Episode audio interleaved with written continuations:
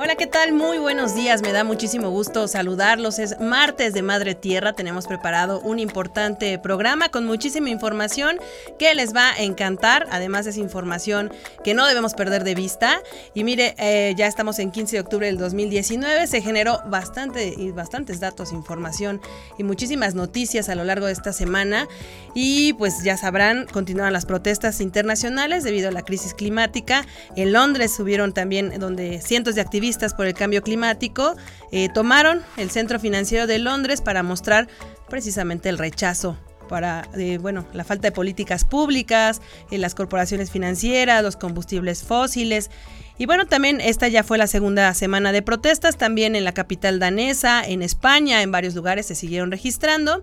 También eh, hay informes importantes, un informe que da a conocer que casi 400 especies de aves norteamericanas se encuentran en grave riesgo de extinción debido al cambio climático.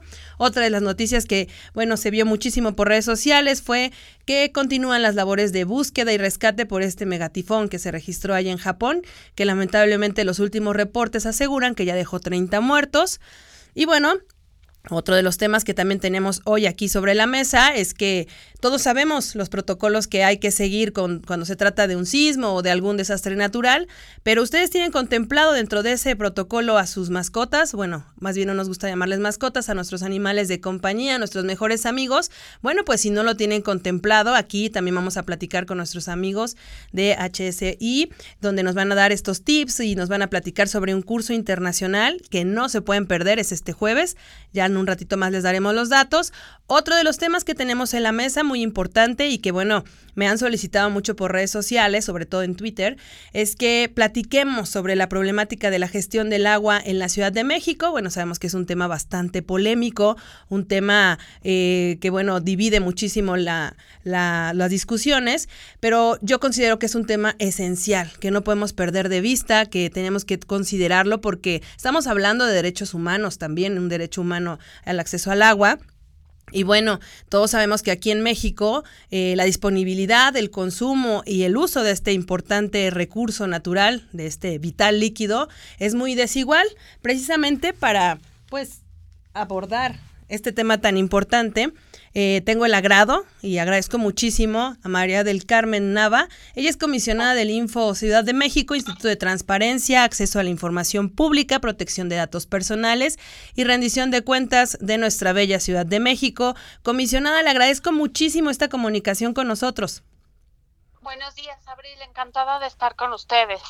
Pues eh, nosotros estamos más encantados, sobre todo por tener eh, aquí con nosotros, por lo menos vía telefónica, a alguien que por lo que estuve leyendo, tiene muchísimo trabajo en la materia, no solamente en temas de gestión del agua, sino en muchísimos otros temas, pero nos encanta platicar con personas que en este espacio tratamos de hablar de las problemáticas, comisionada, de lo que existe, de los problemas que ya hay, pero nos encanta platicar con personas que ya tienen soluciones o que están emprendiendo grandes esfuerzos como ustedes desde el Info de, la Ciudad de México. Y sobre todo esto, esto que decíamos, esta problemática de la gestión del agua, ya lo platicaba yo, eh, uno de tal vez de los problemas más grandes es este, este tema de la desigualdad en su distribución. Así es. Eh, en la Ciudad de México tenemos grandes retos en materia de agua y por dicha, por un lado, eh, hay eh, bastante trabajo por parte de agrupaciones y especialistas en poder exigir eh, soluciones y también aportar en la construcción de las mismas. Estamos hablando que el 72% del agua que tenemos en la ciudad proviene justo de las áreas eh, alrededor de, la urbe eh, y con ello también eh, estamos eh, en la ciudad con el gran reto que el 20% de las personas que la habitamos no contamos con agua potable. Y encima de ello eh, también hay pérdida de, líquido por distintas fugas en tuberías, del, básicamente por fugas. Entonces, el reto que tenemos en la capital del país no solo es poder contar con, con, agua potable, que no haya fugas y que sea justo eh, para bienestar y para consumo de, todas las personas. Una de las eh, vulnerabilidades agregadas que, hemos observado también es que el agua la reciben regularmente las mujeres en los hogares. Entonces, eh, estamos hablando que eh, si somos mujeres también eh, tenemos esa eh, pues trabajo extra de poder conseguir agua para el hogar. Eh, más eh, se suma el, cuidado de, de la familia, se suma el trabajo cotidiano eh, que tenemos que realizar para, para proveer finalmente parte del sustento familiar. Entonces, eh, el tema del agua sí tiene distintas vertientes y lo que hemos venido eh, haciendo en, en, el Info en la ciudad es justo trabajar eh, en términos utilizando los elementos de estado abierto, de apertura institucional, para poder aportar en la mejor gestión del agua, eh, con base justo en la visibilidad eh, de, las ideas que tienen los especialistas para poder sumar, primero establecer eh, pues cuál es la situación actual en la ciudad y luego buscar soluciones a través de distintas enlaces con autoridades, ¿no? Con autoridades, también con eh, grupos privados, en fin, creo que esto es una problemática colectiva que tenemos que eh, pues buscar soluciones. Claro, sí, hablamos de una corresponsabilidad entre eh, la política de los gobernantes, incluso de la sociedad. Y bien, decía comisionada, este tema para abordarlo, ya lo decía yo, es muy polémico y bueno, tenemos que considerar bastantes, bastantes vertientes, ¿no? El, las restricciones ecológicas, las restricciones técnicas, institucionales, incluso culturales, lo que usted nos comentaba hace un momento, el presupuesto también tiene que ver, también las políticas públicas, las políticas, la, sociedad. Y bueno, esto también se suma la, la situación geográfica, ¿no? Que hace un poco complicada una zona de difícil acceso para este recurso. Y pues también le, sumamos la densidad poblacional que pues supera el suministro y eso lo deja rebasado. Pero hay un tema importante que ustedes trabajan muchísimo. Este tema que nos mencionaba sobre eh, el problema de la gestión del agua o este problema hídrico que hay en la Ciudad de México está relacionado con uno, la, el tema de la, desigualdad, pero también la equidad, ¿no? Eh, ustedes están promoviendo eso, un acceso equitativo a este recurso y trabajan incluso con otros movimientos globales como Oxfam México, como eh, muchísimas otras instituciones y están haciendo un trabajo eh, colectivo para lograr esto. Sabemos que no es algo sencillo, pero está considerado dentro de los puntos de los desarrollos sustentable, ¿no? Sostenible de la ONU. Exacto, de hecho, eh, hace escasamente un mes eh, sacaron un estudio eh, justo eh, la ONU sobre cuáles son eh, los costos que tenemos socialmente de no tener un medio ambiente sano. Y lo que, y, en paralelo, por supuesto, está el tema del agua, eh, y en ese sentido, eh, la población mucho más afectada es que está en situación de pobreza y tiene, les cuesta más trabajo la adquisición de servicios. Y en ese sentido, la Constitución de la Ciudad de México marca justo la, la garantía de, poder eh, tener acceso al agua con equidad. Y en ese eh, respecto, pues tenemos eh, que procurar tener un enfoque de derechos humanos en la gestión del agua. y, en, y justo la semana pasada, si no mal recuerdo, porque el tiempo muchas veces se me escapa con, distintas actividades, es que realizamos una mesa de, mm, dentro de espacios abiertos, que es eh, un eh, programa que tenemos eh, a través de redes sociales, de Facebook Live, del Info en la Ciudad, para poder eh, poner en la mesa distintos retos en materia de apertura. Y la última mesa fue justo de la gestión del agua y que requerimos tener un enfoque de derechos humanos.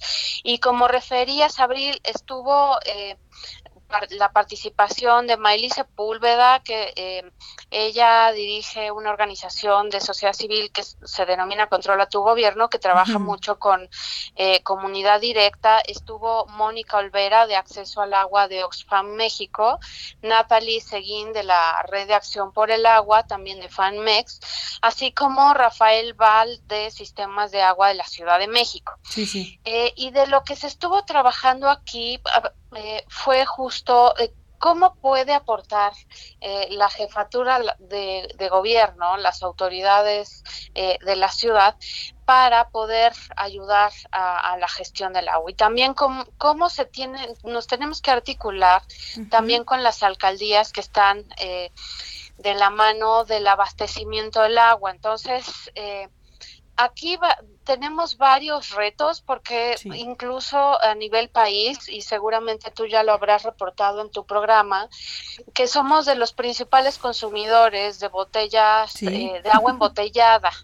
Eso también, o sea, justo porque no contamos con eh, acceso a calidad de agua potable. Entonces, eh, tenemos costos paralelos en generación de PET, en em, cobro adicional por, por agua embotellada, eh, más la que recibimos por los servicios cotidianos. Fue, entre otros, de los temas que se estuvieron tratando en, en esta mesa de espacios abiertos y, por supuesto, pues también... Eh, toda la, la, ruta que sigue también en, el tratamiento del agua en sí misma. O sea, no, no basta con que nos llegue a la ciudad, sino también cómo vamos a, a, dar, qué tratamiento le vamos a dar en aguas residuales y ahí también es es otro carril muy muy amplio, ¿no? Que no podemos perder de vista porque repetimos, a lo mejor somos muy reiterativos en lo que decimos, pero la, las personas estamos acostumbrados, sobre todo en una ciudad como la nuestra, en que abrimos la llave y tenemos el vital líquido, no tenemos problema pero no quiere decir que en esta ciudad tan grande todos tengamos esa, esa ventaja, ese, eh, ¿cómo podemos decirlo? Estamos bendecidos porque así nos tocó a nosotros, pero aquí mismo en la ciudad hay zonas en donde la gente es por tandeo el agua eh, y sobre todo, ¿sabe qué es lo peor? Tocaba un punto importante. El medio ambiente tiene que ver un medio ambiente sano en esa distribución del agua, porque también muchas, muchas zonas de la ciudad les llega el agua, pero está completamente sucia, no, no puede ser potable, no cumple con los requerimientos para que pueda ser de consumo humano. Entonces estamos hablando que eso ya permea otro ámbito que quiere eh, que tiene que ver con la salud, eh, también la educación, esta equidad de género, en donde las mujeres a veces son las que tienen que ir a estos eh, pipas de agua, a llenar las cubetas, a llevarlas a su hogar. O sea, son muchas cosas las que permea este tema de, de ustedes lo mencionan, el agua es un derecho llave, ¿no? Así es, incluso eh, en materia de, de, agua también tenemos que eh, perder, eh, más bien no perder de vista que impacta eh, en materia de justicia social. Claro. ¿Por qué? Porque también el abastecimiento de, de las, del agua en las escuelas, en las escuelas públicas sobre todo, es indispensable, pues justo para la, adecuada eh, salud e incluso, insisto, de las mujeres, o sea, por una cuestión fisiológica eh, de cuidado en, la menstruación que se tienen en la edad fértil. Entonces, Eh, llega también las mujeres a ser mucho más afectadas, pues porque si no hay agua en las escuelas, dejan de ir incluso, ¿no? dejan de asistir. Entonces, estamos viendo que sí hay eh, daños colaterales y costos sociales en el no abastecimiento del agua, no solo en hogares, sino en infraestructura pública, como en las escuelas, como en los hospitales. Y en ese sentido, también eh, Abril hacía referencia al contraste entre zonas, em, zonas de la misma ciudad e incluso hablaríamos de microregiones, porque estamos eh, también con, con, los contrastes de los megaproyectos, de la construcción de megaproyectos, eh, que sí tienen abastecimiento de agua frente a pues zonas habitacionales, escuelas, en fin, eh, que sí requieren eh, y que carecen más de eh, pues de, vital líquido, ¿no? me parece importante destacar al respecto que este tema de los megaproyectos, de, eh, bueno, donde quiera estamos viendo que crece la, la mancha urbana y que cada vez se construyen más edificios enormes y aparte profundos para estacionamientos, trae un impacto inmenso y, y impacto también tiene que ver con el cómo vamos a distribuir esa agua eh, que bueno, que, le está, que tiene que llegar a ese edificio tan enorme, de qué fuentes la estamos tomando, ¿no? Bueno, de qué, de qué pozos se están tomando, cómo se está abasteciendo, es algo que también la ciudadanía debe de conocer. Me llamaba mucho la atención eh, algo que usted escribió en Twitter que decía, conocer la información sobre pozos de agua en la Ciudad de México responde al abastecimiento de una necesidad de vida que no podemos perder de vista, comisionada, que es muy importante, que no estamos solicitando, cuando se solicita este tipo de información, nada que no sea de importancia. Es vital. Así es, es vital eh, y, también, o sea, a, la par del, del, agua, el cuidado del medio ambiente en sí mismo. ¿Por qué? Porque también se suma que estamos en una zona sísmica y eso es igual, inevitable, está dado, así es el terreno, eh, de la Ciudad de México. Y lo que también observamos justo en el sismo del 19 de septiembre de 2017 fue que eh, derivado pues justo de la construcción eh, de, de las megaproyectos, también de, la construcción que tenemos de edificios, eh, es que se extrae agua del subsuelo y en ese sentido pues tenemos, es, se impacta en una mayor vulnerabilidad en el caso de... Eh, pues sí, de desastres, de todo tipo de desastres, no solo de los naturales. Eh, y eso también eh, lo hemos venido poniendo eh, en, la, en la mesa del debate de la ciudad con, a través de, la, de un coloquio que realizamos de reconstrucción abierta. Y no solo es importante conocer en qué se están asignando los recursos de la reconstrucción de hace dos años que vivimos el sismo, sino también cómo estamos procurando eh, crear resiliencia, generar justo políticas de prevención, protocolos de actuación, protocolos de transparencia y acceso a la información para poder reaccionar ante cualquier eventualidad y desastre. Y en ese sentido, lo que tú refieres eh, del tuit de, que el acceso a la información sobre agua es vital, eh, justo va de la mano con el tema de la reconstrucción abierta. ¿Por qué? Eh, porque eh, no solo los, los que habitamos la Ciudad de México, sino también los que transitamos por ella, eh, tenemos eh, la, la, necesidad para tomar decisiones de conocer qué información tenemos, ¿no? Em, dónde hay agua, cómo está el atlas de riesgos, qué medidas, insisto, estamos tomando para prevención de riesgos, para construir resiliencia. Y en ese sentido, eh, lo que resolvimos también hace un par de semanas en el Pleno del Info de la Ciudad, eh, que somos cinco comisionados, es un colegiado eh, que nos encargamos de garantizar el acceso a la información, fue em, una solicitud que eh, requirieron para SACMEX sobre el conocimiento de, de distintos pozos de agua. Em, en, una en un primer momento, eh, SACMEX eh, negó la información por ser eh, de seguridad. Eh, sin embargo, en el Info de la Ciudad ordenamos que se entregara y se publicara. Entonces, sí estamos ciertas como, como personas comisionadas que es es, es indispensable empujar la, la, apertura, la transparencia, el acceso a la información, pues porque todos vivimos en esta ciudad y todos requerimos de, de todos, ¿no? Para abastecer, abastecer necesidades primarias como es el agua. Sí, claro, interés público de ese tema es este es importantísimo y sobre todo también saber no solamente de dónde se abastecen estos megaproyectos, estos negocios o como podamos llamarle, también saber a dónde van estas descargas, ¿no? De, de estos grandes, grandes monstruos que pues también representan un grave problema ecológico que no debemos perder de vista. Incluso uno de los temas que también quería abordar con usted es, eh, hace poco dieron esta resolución sobre un proyecto que obligaba a las AGMEX a informar de dónde abastece a particularmente cinco negocios en, en Xochimilco. Y era interesante lo que ustedes lograron con eso, porque volvemos al tema, no podemos mantener este, esto, esto, esta información como, como se crecía, ¿no? Eh, eh, y la gente necesita saberlo, aunque bueno, ellos aseguran que es por seguridad, ¿no? Para tratar de no decir dónde están los pozos, evitar que pues haya actos vandálicos o pero en sí lo que el particular solicitaba era saber de dónde, ¿no? De dónde venía toda esta agua para alimentar estos cinco grandes negocios. Así es, la fuente de agua y los pozos eh, que nos abastecen de, del vital líquido, pues es indispensable conocer de dónde provienen, porque incluso eh, ahorita en el Congreso de la ciudad está eh, por discutirse el tema de la ley de planeación. ¿Y por qué es importante la ley de planeación? Y justo porque nos va a permitir poder trazar y decidir distintas políticas públicas, entre ellas justo la gestión del agua, eh, con certezas. Mm, y no podemos generar certezas ni diseñar políticas públicas sin información.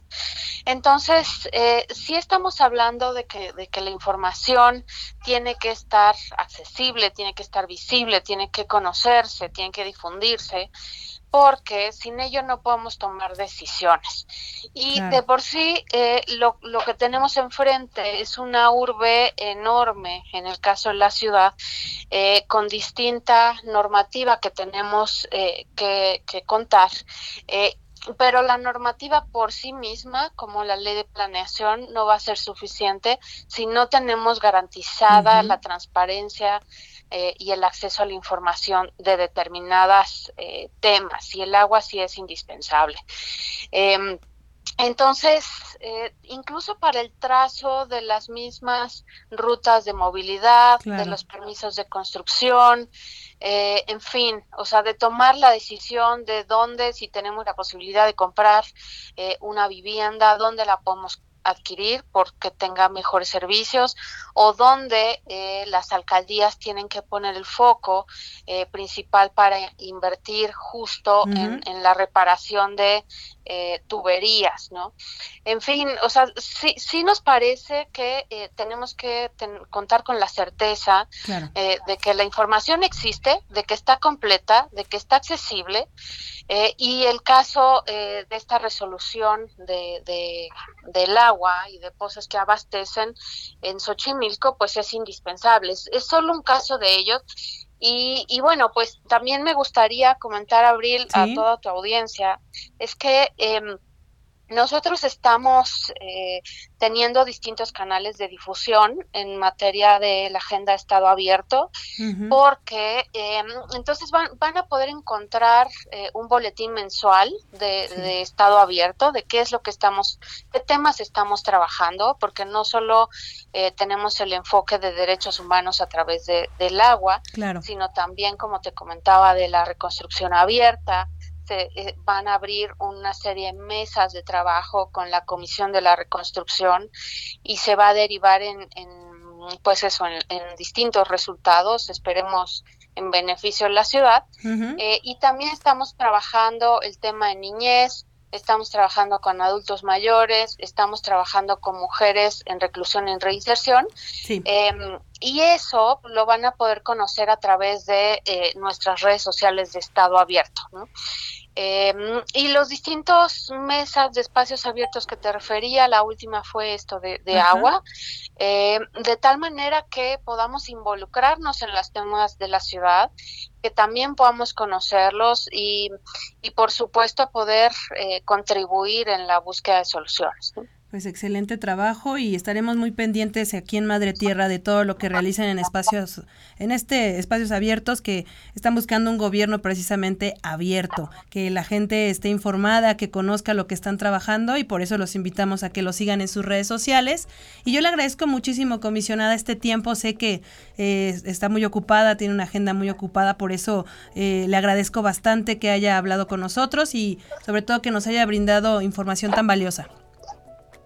Muchas gracias, Abril, a ti por el espacio, por compartir. Insisto, si no tenemos un medio ambiente sano y es justo el tema que tú trabajas en tu espacio, eh, pues ahí eh, podemos contribuir y sumar el trabajo todas y todos. Te agradezco mucho la oportunidad y seguimos en comunicación. Claro que sí, seguimos pendientes de todo lo que realicen y ya saben que este espacio está abierto para ustedes. Muchas gracias, Abril. Que tengan buen día. Igualmente, hasta pronto. Bueno, ahí tuvimos eh, una importante comunicación con la comisionada María del Carmen Nava.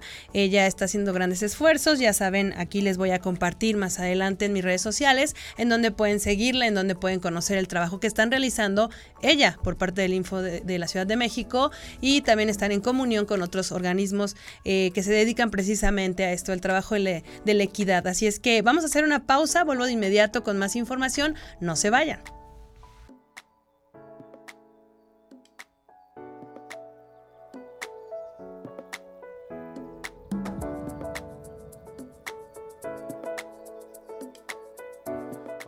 En mi estudio, está localizado aquí en Laredo, Texas. Siempre pinté y dibujé y todo, pero yo nunca sabía que en realidad había una carrera, que había personas que nada más se dedicaban al arte. Entonces cuando estaba en la prepa, volví a tomar clases de arte que no había tomado desde la secundaria. Y da cuenta que ese año llegué yo y pues entré a varios concursos y me fue muy bien. Siempre mis tías, mi abuelo, todo el mundo siempre estaba haciendo algo creativo. Entonces cuando me metí así ya de lleno a, qué es lo que quería, pues sí tuve bastante apoyo porque como quiera, hay veces que es difícil en la parte económica.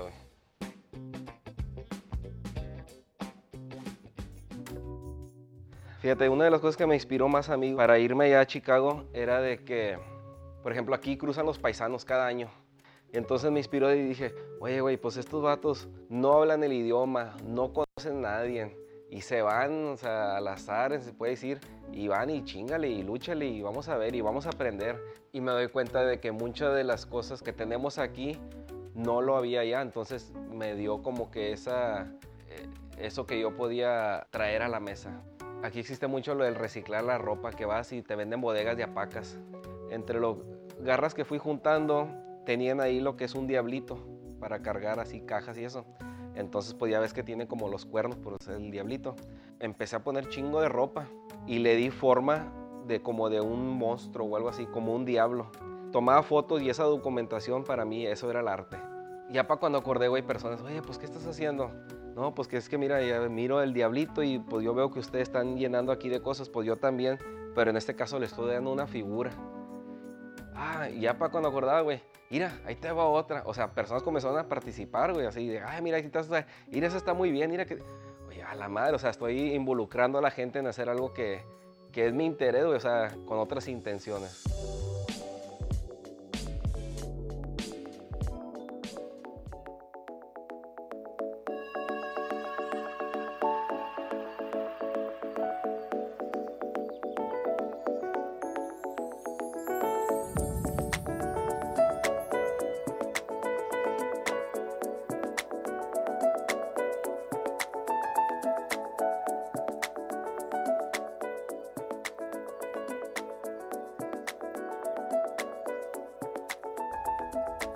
Bueno que continúan con nosotros y bueno, les agradezco muchísimo que nos acompañen.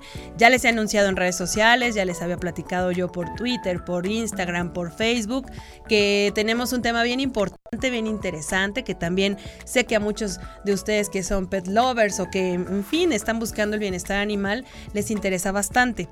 Ya les hacía yo la pregunta, ustedes dentro de su protocolo de, pues, de seguridad ante pues, cualquier tipo de desastre natural, en este tema, pues lo que más nos atañe aquí en la Ciudad de México son los sismos, tienen contemplado dentro de sus eh, planes cómo evacuar con su mascota, qué hacer en caso de un desastre natural. Muchas personas me decían, mm, no, o, sabes qué, sí, pero no sé qué hacer en caso de que eh, mi mascota se lastime, no tienen conocimiento de primeros auxilios para pues ayudar a nuestros animales. Pues precisamente de eso quería platicarles hoy y tengo el gusto, el gusto enorme de que nos acompañe el maestro Antón Aguilar. Él pertenece a una asociación bien grande, bien importante a nivel internacional, pero él específicamente se dedica aquí a la de la ciudad de, a la de México, perdón. Él nos viene a platicar precisamente de la reducción de riesgos con animales en casos de desastres naturales. Maestro Antón, qué gusto saludarlo. Y de verdad me da muchísimo gusto presentarlo porque él ya es este es un gran amigo que, que, conozco desde hace muchos años y que sé la labor que hacen.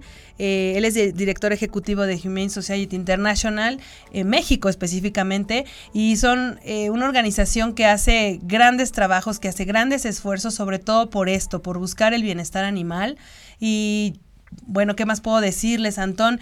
Eh, ustedes llevan muchísimo tiempo trabajando en varios temas, pero particularmente, em, no sé si fue a raíz de lo que vivimos en el terremoto del 2017, del 19 de septiembre, que surgieron muchísimos temas en los que ustedes se dieron cuenta que pues estábamos un poco flojitos, ¿no? Este tema de cómo evacuar con nuestras mascotas, qué hacer en caso de un desastre natural, eh, a dónde recurrir, en fin, en general, ustedes están haciendo grandes esfuerzos por esto. Claro que sí, muchísimas gracias. Pues sí, tienes razón. Eh, Humane Society International es una organización internacional de protección de animales. Trabajamos para proteger a todo tipo de animales, incluyendo animales de compañía, fauna silvestre, animales de laboratorio y animales de granja. Y, y aquí en México eh, también hacemos eh, trabajos de, de, ayuda directa a animales, apoyando campañas de esterilización y también en respuesta a, a cuando hay desastres naturales. eh, y como bien lo mencionas, a raíz de los sismos eh, que ocurrieron hace un par de años, eh, que sacudieron la Ciudad de México y otros estados, nosotros eh, establecimos clínicas veterinarias de emergencia en los municipios afectados eh, de los cinco estados que, que sufrieron eh, daños y, y, logramos atender a más de 6.000 animales en, en, esas comunidades, eh, en Oaxaca, en Chiapas, en Puebla, en Ciudad de México y en Morelos. Ahí se hizo un esfuerzo eh, muy amplio con el apoyo de, de una plataforma eh, Ayudemos México. Uh -huh. Que, que, era una plataforma de organizaciones protectoras de animales y en colaboración pues con, con muchas autoridades a nivel federal, eh, estatal y local. Y a partir de entonces pues nos dimos cuenta que era, que era muy importante eh, fortalecer la cultura de prevención uh -huh. ante, ante desastres naturales, tomando en cuenta a los animales. Sí, aparte entonces, me consta que es un trabajo enorme que han hecho, maestro. Sí, sí, sí. Entonces eh, hicimos, eh, comentábamos hace hace un ratito fuera del aire, hicimos el año pasado un simulacro, fue el primer simulacro que se hizo en, en la Ciudad de México, en, en la delegación Benito Juárez, en el Parque de los Venados. Eh, organizamos también de la mano de, de, de autoridades de, de, la Ciudad de México y federales uh -huh. el primer simulacro de evacuación de sismo con mascotas. Sí y hubo una muy buena participación de, de, los vecinos del Parque de los Venados, la Secretaría de Seguridad. Pública, en ese entonces ahora se llama Secretaría de Seguridad Ciudadana, eh, nos cerró algunas calles para que se pudiera hacer el simulacro con, con pues con cuidado, con rigor, sin correr riesgos. Participaron muchas personas con sus animales uh -huh. y, y, montamos ahí algunos escenarios eh, también como parte del simulacro con con domis, con animalitos de, de, pues de peluche, sí. no con animales reales. Eh, hicimos un, un, escenario, por ejemplo, de un gato, que en un sismo un gato se sube a un árbol. Uh -huh. Ahí la Brigada de Vigilancia Animal hizo el rescate del, del uh -huh. gatito, era un gatito de, de, de mentiras, ¿no? Uh -huh. eh, o un, un, perro atropellado.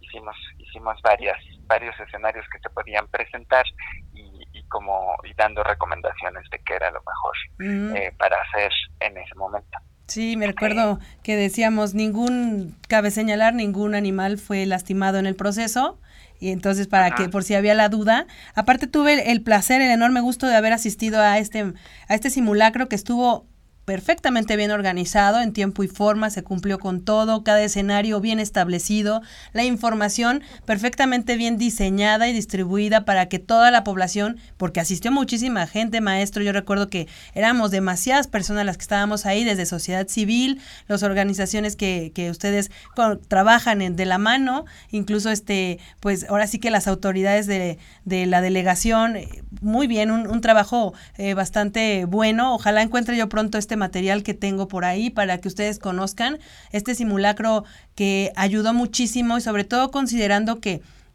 nosotros, bueno, hablamos de las personas damnificadas, pero no debemos olvidarnos que hubieron este perros y gatos damnificados tras estos terremotos, hubieron muchas mascotas que perdieron su hogar, Este, recuerdo mucho que decían no solamente perros y gatos, también hubo aves, peces, eh, en fin, muchísimos animalitos.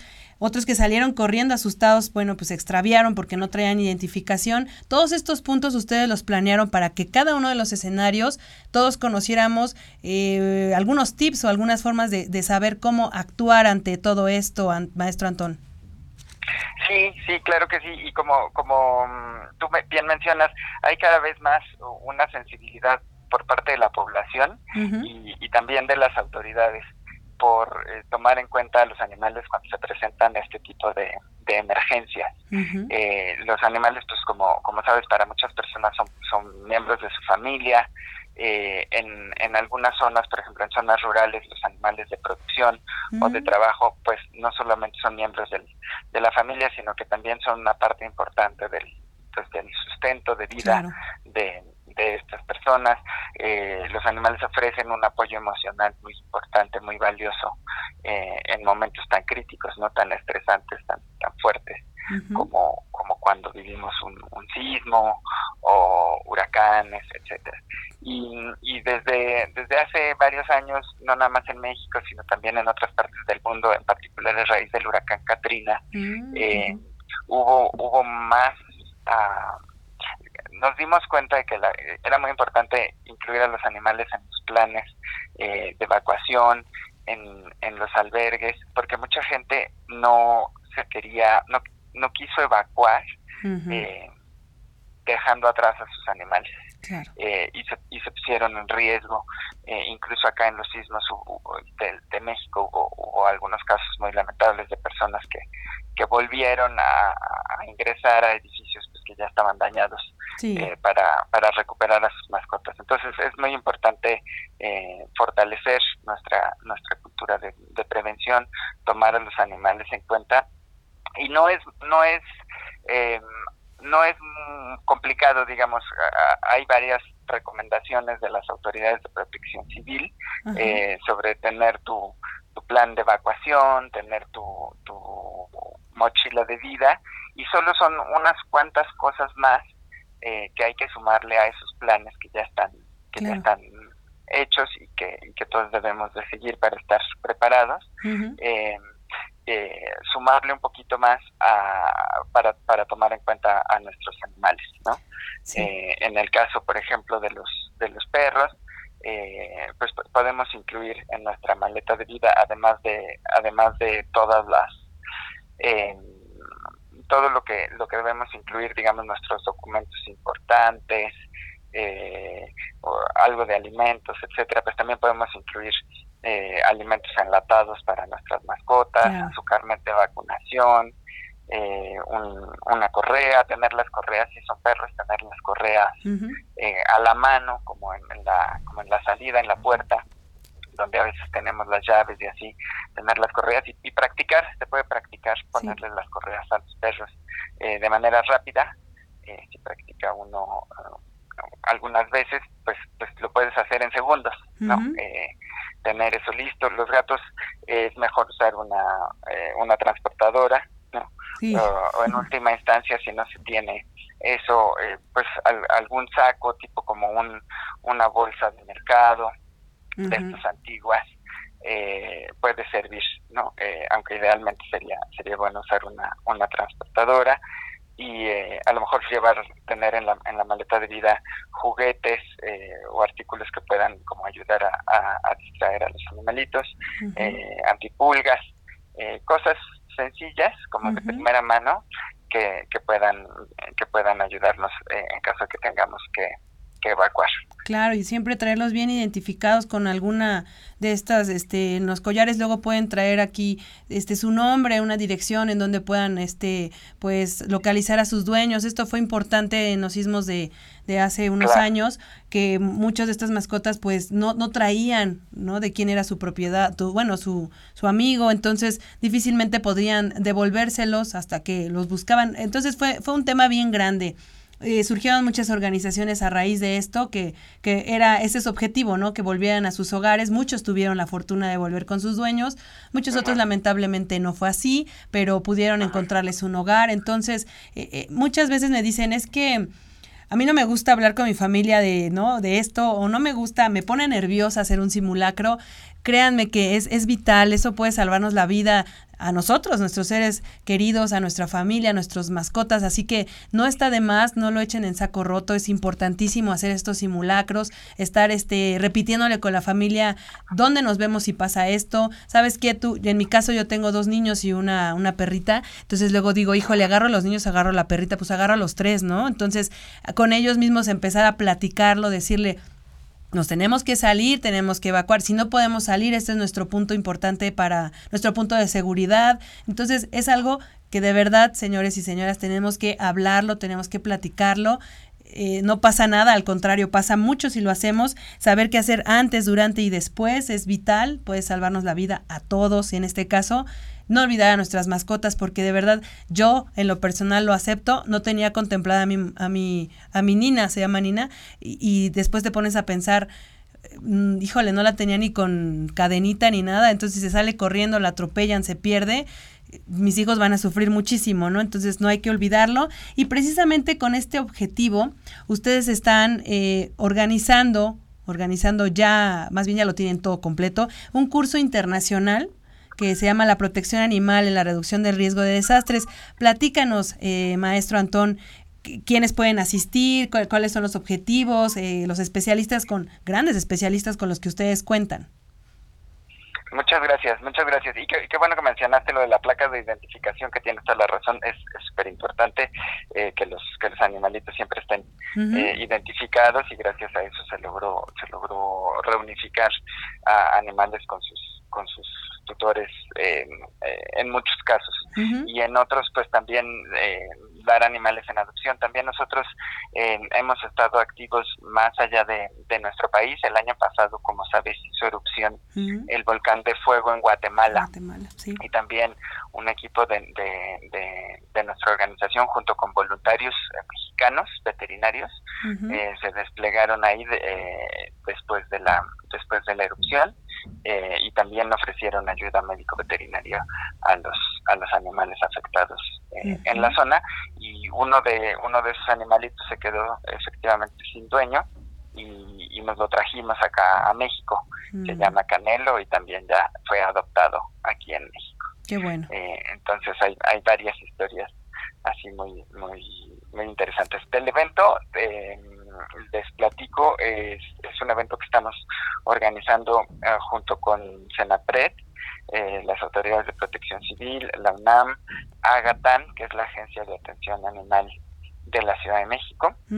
Eh, y estamos, es, es un evento en el que vamos a hablar de estos temas, de cómo de compartir nuestras experiencias cuando ha habido respuesta ante desastres naturales. Nuestra organización, pues, pues como te he mencionado, ha trabajado no nada más en México, sino también eh, en Estados Unidos, en Haití, eh, en Centroamérica.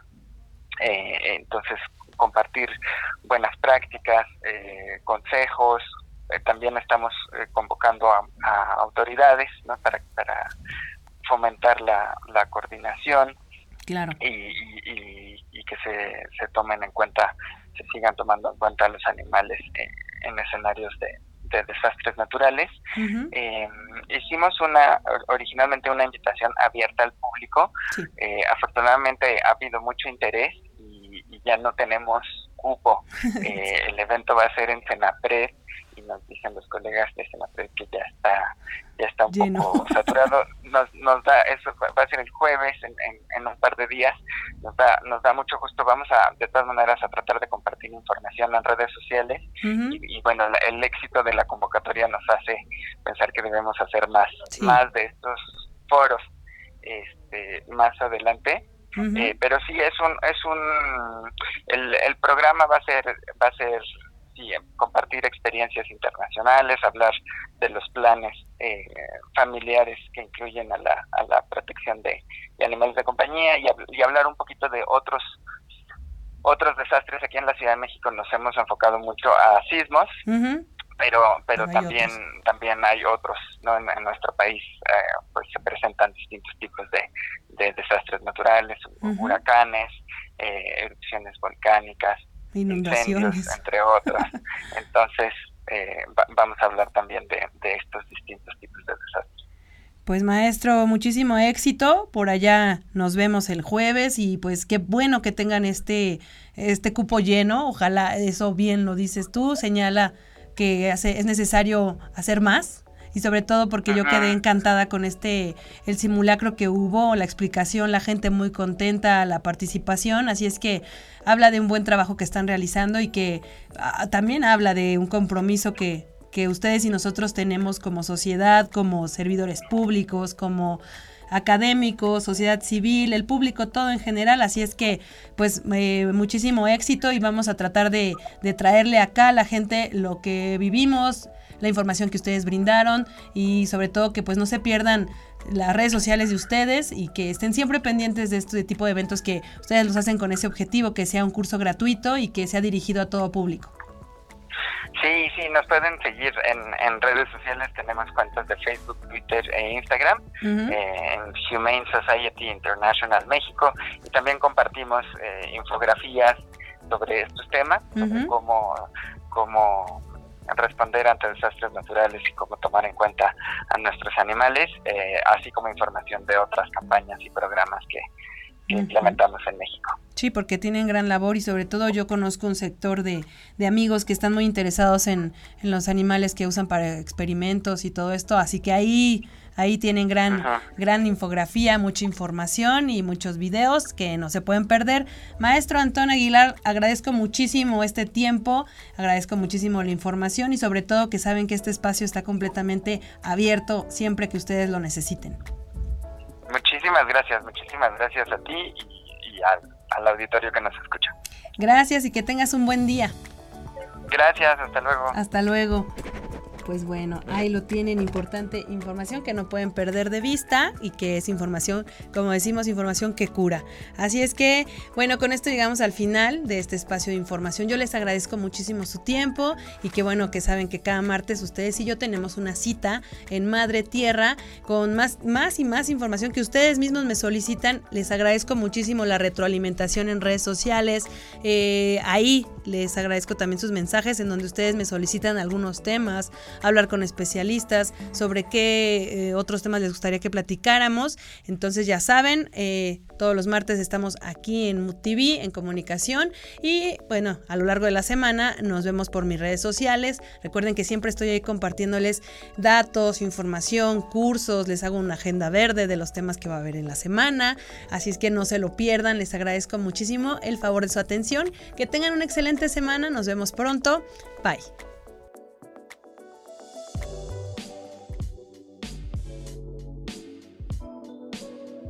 Me gusta mucho donde estoy trabajando ahorita porque veo que tengo mucha influencia sobre la, pues esta siguiente generación, de artistas que hay en Laredo.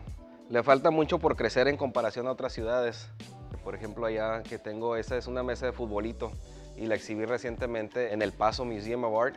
Se llamaba el Texas Biennial. La idea era de tener artistas de las dos fronteras de Estados Unidos. Entonces te digo, yo exhibí, por ejemplo, que fue un futbolito entonces de un lado están los policías, del otro lado está lleno de, tenis. Y da cuenta como que se están dando en la madre. O sea, hay esa, ahorita que existe esa, tensión de un lado y el otro.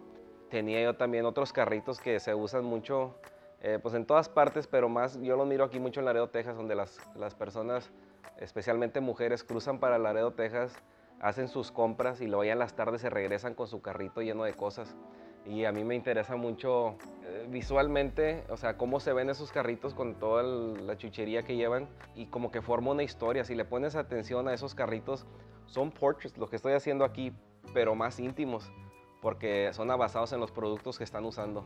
De las personas que me siguen en Facebook o en Instagram así, me mandan mensajes, dicen, ah, güey, me encontré una de tus piezas y es nomás una foto de un carrito que vieron Leí un quote hace, hace tiempo y decía que el artista es la persona más peligrosa en la sociedad porque se puede juntar tanto con el más rico como con el más pobre o el más humilde. Entonces, eso de, de poder ver y analizar todo el spectrum de, de, de, alguien muy humilde a alguien que tiene mucho, este es muy importante porque puedo poner de una manera muy simple algo muy fuerte de que me puedan entender tanto el que no está tan involucrado con la política como el que está bien entrado. Pero por eso existe esa responsabilidad de, de mantenerme informado. Voy a comenzar a hacer este. A mí ya lo comencé, pero ahora sí ya me voy a dedicar a este. Que es el que sigue.